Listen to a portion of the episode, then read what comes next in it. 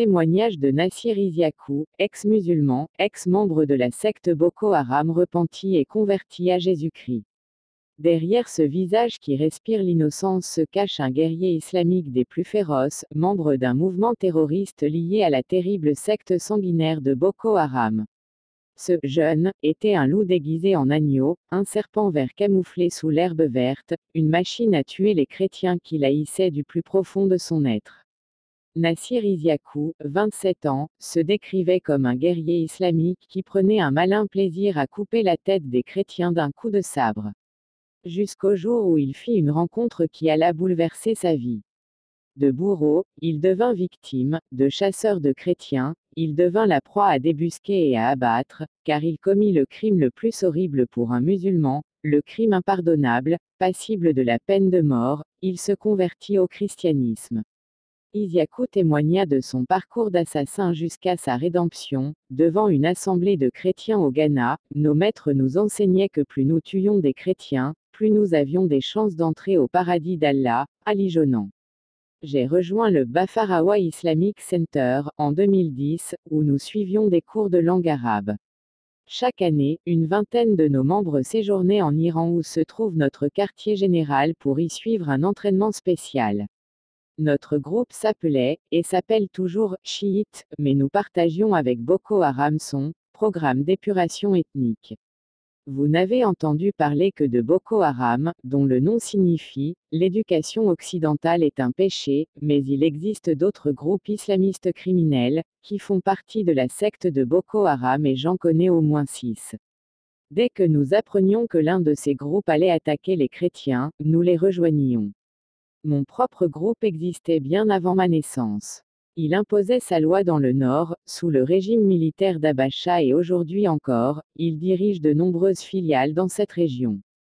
Nous sommes présents dans la majorité des États du Nord, notamment à Castina, Kaduna, Zamfara, Kano, Boshi, Borno, Gombe, Zaria. Parfois, quand nous décidions d'attaquer les chrétiens et semer la terreur chez eux, nous louions un but privé, pour transporter nos propres armes, que nous utilisions contre les infidèles. Nous rejoignions les membres de la secte Boko Haram, à chaque fois qu'ils décidaient de massacrer des chrétiens ou des soldats, car nous savions que ces derniers tuaient nos frères de Boko Haram à Maïdougouri, Yobe et Potiskum. J'étais l'un des hommes de confiance du groupe, car obéissant et loyal. Je disposais de mon propre bureau secret, où je recevais les délégués de nos sponsors, quand notre leader était absent et je pourvoyais aux besoins de chacun de nos membres. C'est la raison pour laquelle je n'ai pas pu participer à toutes les attaques contre les chrétiens et les militaires. Nos leaders nous préparaient psychologiquement en nous faisant subir des lavages de cerveau, afin de nous mettre en condition pour combattre les chrétiens, car ils étaient les ennemis d'Allah. Plus nous tuions de chrétiens, plus nos chances d'entrer dans le paradis d'Allah étaient grandes. La plupart de nos entraînements avaient lieu la nuit vers 22h et se déroulaient dans le bosquet entourant l'école islamique. Certaines formes d'entraînement étaient plutôt inhabituelles. Nous buvions une eau spéciale, que d'aucuns qualifieraient d'eau spirituelle, car il ne s'agissait pas d'une eau ordinaire. Nous recevions aussi d'étranges visiteurs, qui ne ressemblaient en rien à des êtres humains. Ils se manifestaient de façon bizarre. Nos chefs nous demandaient de réciter certains passages du Coran pour faire apparaître ces visiteurs. Aujourd'hui, je réalise que ces pratiques étaient diaboliques. Ils pouvaient se manifester à trois ou à quatre. Ils ressemblaient à des humains, mais ne l'étaient pas. Ils nous fortifiaient avec des charmes et nous préparaient pour accomplir notre tâche. Ils nous demandaient d'être forts et de combattre. Nos chefs nous apportaient également beaucoup d'aide matérielle et financière pour soutenir notre cause. Ils transportaient de grandes quantités d'argent dans un pick-up et nous demandaient d'acheter des armes. Beaucoup de nos fournisseurs venaient des quartiers généraux de la région. Il y avait aussi un homme, assez populaire, de la ville de Bayelsa, qui, bien que chrétien, soutenait notre cause financièrement. Je ne me souviens pas de son nom. Cet homme nous donnait de l'argent et des armes pour nous aider à accomplir notre mission. J'étais le second en chef et chaque fois que notre président se rendait en Iran, je devenais le coordinateur du groupe et je recevais les sponsors à sa place. C'est ainsi que je savais tout ce qui se passait. Nous avions d'abord projeté de tuer tous les chrétiens de Kaduna, avant de nous occuper des autres dans le nord. Avant chaque opération, nous buvions l'eau spirituelle, nous devenions alors impatients de commettre le mal. Cette eau spirituelle nous rendait très dangereux et si nous nous ennuyions, nous pouvions facilement tuer. L'eau nous fortifiait aussi contre les balles de revolver ou de fusil. Quand nous buvions de cette eau, les balles ne pouvaient pas nous atteindre. Nos chefs disposaient de bagues au pouvoir mystérieux. Huit d'entre nous furent sélectionnés et reçurent ces bagues. Elles nous procuraient tout ce que nous lui demandions. Je ne me souviens pas combien de gens j'ai tués. Nous prenions nos armes pour tirer dans les jambes des gens. Quand nous demandions à une victime, acceptez-vous de devenir un musulman, et qu'elle répondait, non, nous l'égorgions comme une chèvre. Et après avoir tué l'infidèle, nous recueillions son sang dans une petite coupe et le buvions. Ainsi, le fantôme de la personne égorgée ne pouvait pas venir hanter nos rêves. C'est ce qu'affirmait notre chef. Et en effet, quand nous avions goûté au sang de la victime, nous ne la voyions pas dans nos rêves. Parfois, quand nous n'avions pas envie de boire le sang, nous trempions les doigts dans la coupe et les portions à la bouche et cela suffisait pour empêcher le fantôme de venir hanter nos rêves. Nous assassinions les chrétiens, car nous pensions ainsi pouvoir entrer au paradis d'Allah après la mort.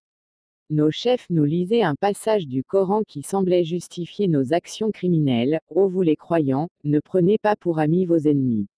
Les croyants nous désignaient, nous les musulmans et les ennemis étaient les chrétiens. Nous avons de nombreux chefs et sponsors. Ces derniers sont de riches Nigérians, ils travaillent au gouvernement et certains furent des leaders nigérians. Si je vous citais leurs noms, vous penseriez que je mens. Il y a des gouverneurs, des sénateurs qui nous soutiennent vivement. Certains font partie de notre groupe. Nous les invitons souvent lors de la remise des diplômes aux étudiants. Certains jours, nous nous rendions dans la ville pour prêcher et attirer de nouveaux membres. Nous portions alors une casquette rouge, un t-shirt blanc et des pantalons. Quand nous portions une casquette noire, cela signifiait que nous n'allions pas combattre. Notre mouvement avait infiltré les forces nigérianes. Nous avons des membres dans la police et dans l'armée. Ces frères nous aidaient énormément quand nous décidions de combattre les chrétiens. Mais nous sommes très secrets. Mon frère de sang, qui n'était pas un membre de la secte, ne savait pas que moi, je l'étais. Je ne parlais pas de mon engagement dans la secte à mes proches, car ils ne partageaient pas nos idées sur les chrétiens. Mon père m'aimait beaucoup car il ne se doutait de rien. Quand nous fréquentions l'école de Chachangi, une petite école de mon quartier, les instructeurs islamiques nous tambourinaient dans les oreilles que nous devions serrer nos ceintures pour combattre les chrétiens. Ils nous donnaient comme instruction d'être toujours armés, soit avec un couteau, soit avec une arme. Ils nous conseillaient aussi d'avoir un permis de port d'armes. Mon territoire à Kaduna était Oromada. C'est un paradis pour de nombreux terroristes islamiques au Nigeria. Avant que je ne rejoigne l'école chiite, je pris part à de nombreuses attaques contre les chrétiens, au cours desquelles, nous massacrions beaucoup de personnes. Les chrétiens à Sokoto sont plus vulnérables aux attaques de nos gens, car ils sont à notre portée, mais ils ont également de la chance, façon de parler, car un important religieux islamique plaide souvent en leur faveur. Nous connaissons de nombreux endroits à Sokoto où vivent des chrétiens, mais par respect envers notre imam, nous les laissons en vie. Les hommes de Boko Haram suivent des entraînements en Afghanistan. Je ne sais pas si vous avez entendu parler des talibans, ces religieux qui sacrifient leur vie lors d'attentats suicides, eh bien, ce sont eux qui entraînent les membres de Boko Haram. Une soixantaine d'hommes partent régulièrement en Afghanistan, où ils apprennent comment faire des attentats suicides, fabriquer leurs propres bombes, se battre, etc. Ils leur procurent également des armes sophistiquées. Depuis que j'ai donné ma vie au Christ, j'ai été menacé de nombreuses fois par la secte.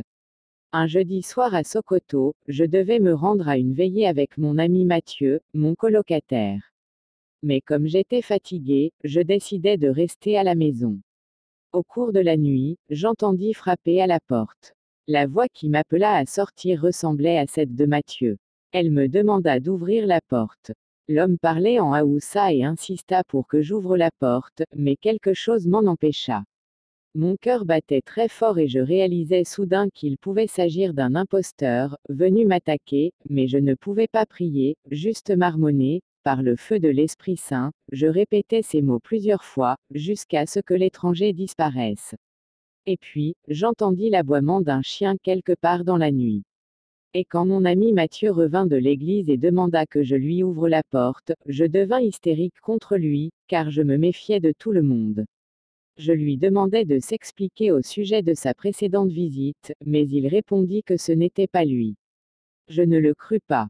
C'est seulement quand un autre frère me confirma que Mathieu avait passé une grande partie de la nuit à l'église, que je décidai de me calmer. J'aurais pu tuer Mathieu. Avant cette tentative d'agression, je ne sortais quasiment jamais. Je ne pouvais de toute façon pas le faire, car j'étais recherché par les membres de la secte. Après cet incide, le pasteur décida de m'emmener dans son village. Dieu seul peut arrêter la guerre que Boko Haram et tous les autres groupes islamistes terroristes ont initiée contre les chrétiens. Je remercie Dieu d'être devenu chrétien, de ne plus faire partie de cette secte criminelle.